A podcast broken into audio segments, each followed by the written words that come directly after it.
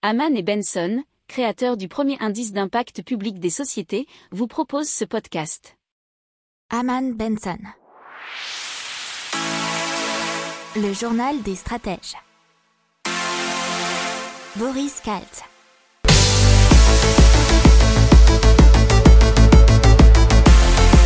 Bonjour à tous et bienvenue dans le journal des stratèges pour une revue de l'actualité éco, tech et impact du jour. Avec au sommaire aujourd'hui à la une 35 licornes qui demandent la création d'un fonds d'investissement européen de 100 milliards d'euros. On vous parlera ensuite d'Archegos, la chute du fonds spéculatif et de ses conséquences. Dans Tech et Impact, on va vous parler d'une éolienne de voyage, de l'autoconsommation solaire et de L'Oréal euh, qui met en place partenariat avec d'autres startups des solutions d'économie d'eau. Vous écoutez le journal des stratèges numéro 79 et ça commence maintenant.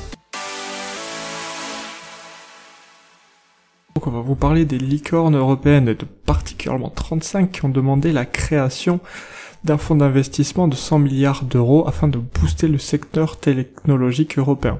Alors ça a été annoncé lors d'une réunion virtuelle avec la commissaire européenne à la recherche et à l'innovation qui est Maria Gabriel.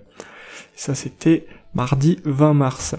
Donc parmi ces licornes, il y avait Blablacar, Cabify, Facility Live, et ce fonds euh, serait baptisé European Sovereign Tech Fund et qui permettrait de créer des champions régionaux dans le domaine des technologies vertes des startups à vocation scientifique et d'autres nouvelles industries. Il serait doté d'argent public et privé, et euh, certaines licornes envisagent même d'y investir une partie de leur capital sur le long terme.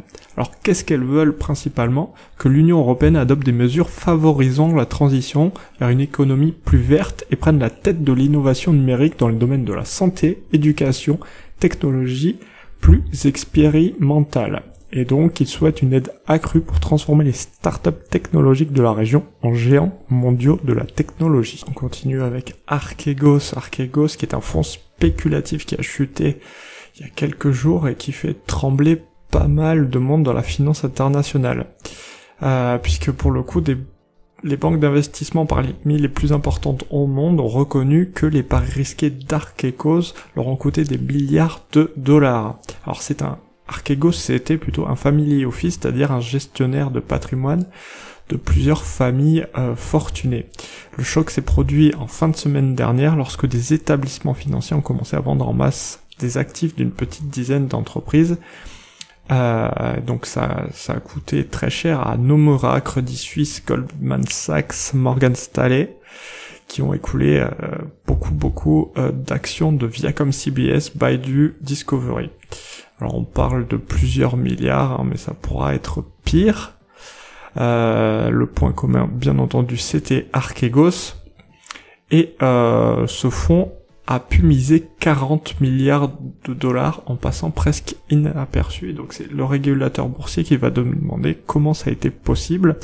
Alors bon, bien entendu, apparemment c'est par effet de levier et surtout grâce au système des dérivés les produits financiers adossés à des titres cotés, et puisqu'ils sont soumis à moins de règles déclaratives.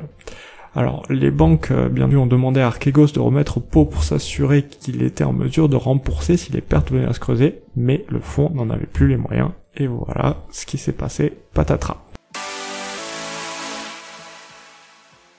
Allez, on part tout de suite au Danemark, où Kite X, ou Kite X, a développé une éolienne facilement démontable destinée aux particuliers et surtout pour les voyages.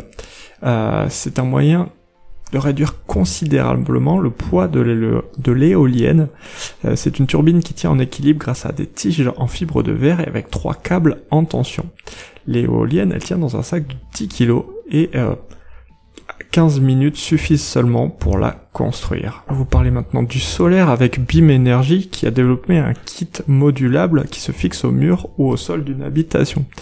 Branché sur une prise, le micro-onduleur transforme le courant direct en courant alternatif afin que l'électricité puisse être utilisée directement. Ce kit BIM de 300 watts de puissance permet de produire l'équivalent annuel de la consommation d'un frigo, d'une box internet, d'une chaîne Wi-Fi et de 5 ampoules LED. C'est ce que nous dit le fondateur Euh, par ailleurs, la solution est vendue à 780 euros et des partenariats récents ont déjà été signés avec Boulanger et le Roi Merlin. Alors L'Oréal qui s'associe avec chez Josa ou Xosa, je sais pas trop comment ça se prononce, mais euh, pour le développement de solutions d'économie d'eau. Déjà en 2018, ils ont créé un pommeau de douche capable de rincer un shampoing avec 1,5 litre d'eau au lieu de 8. Euh, maintenant, ils ont présenté L'Oréal Whiter Saver, une technologie durable de soins capillaires pour les salons de coiffure et la maison. Euh, leur résultat, c'était une pomme de douche qui divise le débit d'eau pour créer des gouttelettes 10 fois plus petites. Ça réduit apparemment la consommation d'eau de 80% par rapport à un rinçage standard. Voilà, c'est tout pour aujourd'hui. Je vous souhaite une excellente journée. Je vous dis à demain pour de nouvelles informations. Ciao